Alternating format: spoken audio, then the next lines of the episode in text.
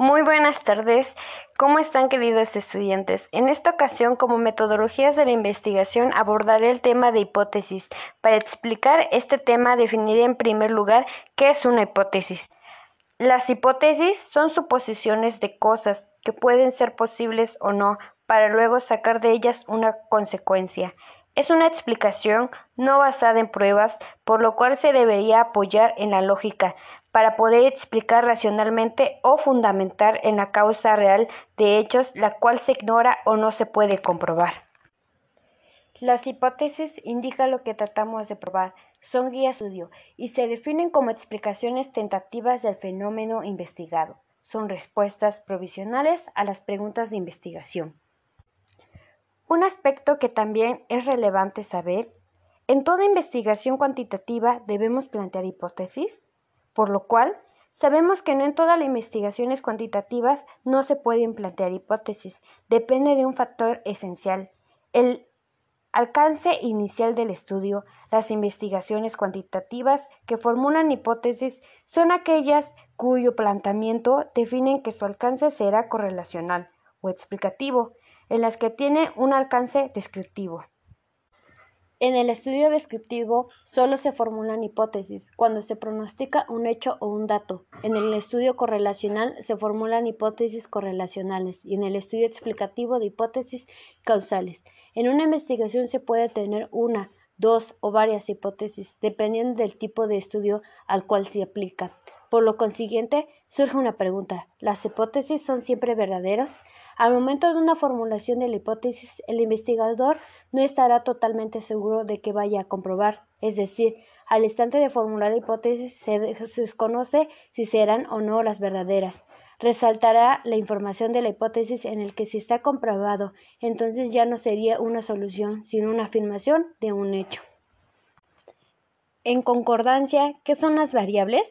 Son propiedades que pueden auxiliar y cuya variación es capaz de medirse u observables y que adquieren un valor para la investigación científica. En este caso, se les suele denominar constructores o construcciones hipotéticas.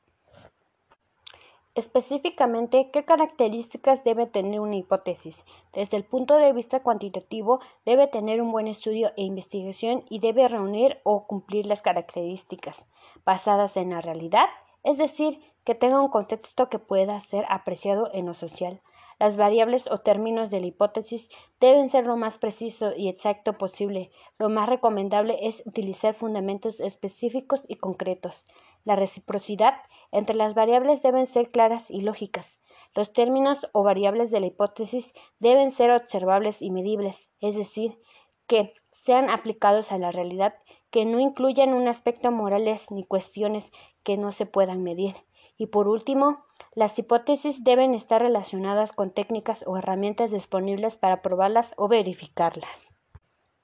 De acuerdo con lo mencionado, ¿qué tipo de hipótesis se puede establecer? La más importante y la más usada, donde destacaremos los siguientes tipos, las hipótesis de las investigaciones, hipótesis nulas, hipótesis alternativas e hipótesis estadísticas. Sobre las bases de estudio, entonces, ¿qué son las hipótesis de investigación? Son proposiciones tentativas acerca de las posibles relaciones entre dos o más variables y que deben cumplir con los cinco requisitos mencionados. También se le denominan hipótesis de trabajo, que a su vez pueden ser descriptivas de un valor o datos pronosticados, correlacionales, de diferencia y de cuyo grupos son causales. Y también las podemos dividir en hipótesis nulas, alternativas y de estadística. Empezaré por explicar las nulas. Estas hipótesis son todo lo contrario a las hipótesis de investigación, constituyen proposiciones acerca de la relación entre variables, solo que sirven para oponerse o negar lo que afirma la hipótesis de investigación. Hay tanta clase de hipótesis nulas como la de investigación. Y en segundo, tenemos las alternas. Son posibilidades alternas ante las hipótesis de investigación nula y ofrecen otra descripción o explicaciones distintas de los proporciona este tipo de hipótesis. Y por último, no menos importante, está la de estadísticas. Son exclusivas del enfoque cuantitativo, representan la transformación de la hipótesis de investigación nulas y alternativas en símbolos estadísticos. Se puede formular solo cuando los datos del estudio que se van a recolectar y analizar para probar o rechazar la hipótesis son cuantitativas. numerosos, porcentajes y promedios.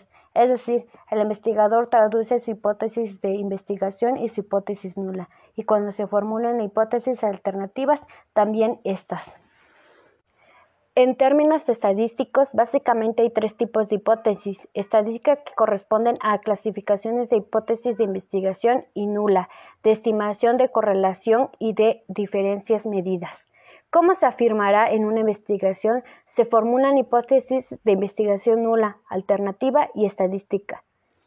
A criterio del investigador, como emisor, se enfocará en cuántos tipos de hipótesis deberá plantear dependiendo del contexto de su indagación, pero en realidad no existen normas que exijan qué tipo de hipótesis debe emplear en su investigación. En el mismo orden de ideas, debemos saber cuántos tipos de hipótesis deben formular en una investigación. Para ello, cada investigación es completamente diferente. Algunos tienen gran variedad de hipótesis, porque el problema de investigación es complejo, otras contienen una o dos hipótesis. Todo depende del estudio que habrá que llevarse a cabo.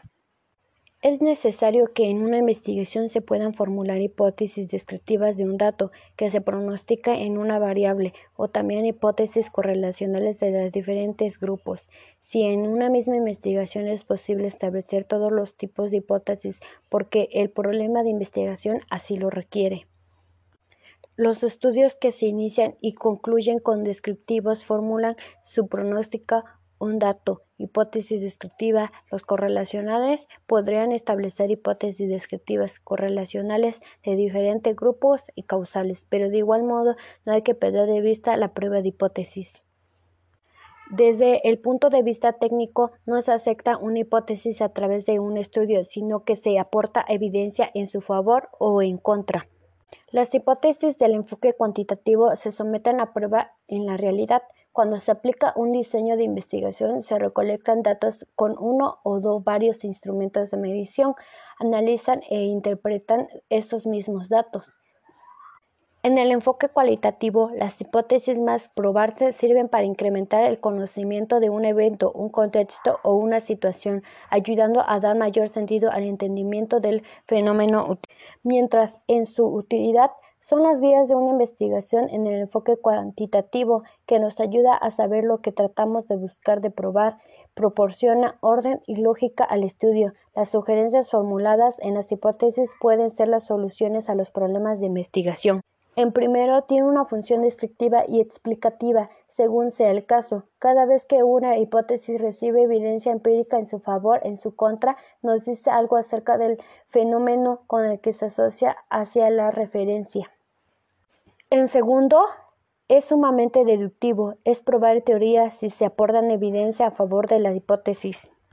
Y una cuarta función consiste en sugerir. Algunas hipótesis no están asociadas con teoría, algunas sí, pero llegan a suceder que como resulta de la prueba de la hipótesis se puede construir una teoría o las bases para esta, lo cual no es frecuentemente ni habitual.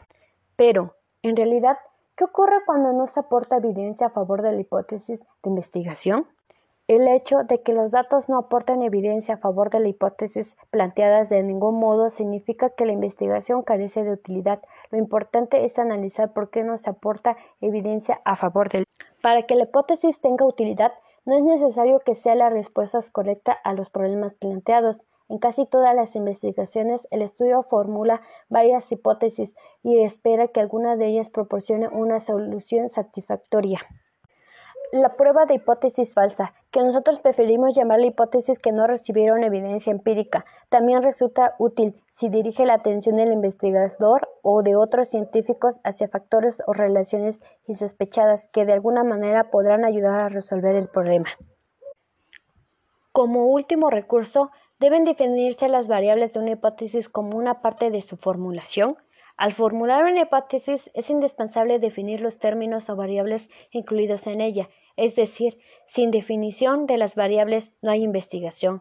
Las variables deben ser definidas de dos formas, conceptual y operacional. Esto es necesario por varios motivos. Que el investigador, sus colegas, los usuarios del estudio y en general cualquier persona le dé un mismo significado. Otra es que las variables puedan ser medidas, observadas, evaluadas o inferidas es decir, que de ellas se puedan obtener una realidad. Si tenemos definidas nuestras variables, podemos comparar nuestras definiciones con los de otros estudios. Y por último punto es evaluar más adecuadamente los resultados de nuestra investigación porque las variables y las hipótesis se contextualizan.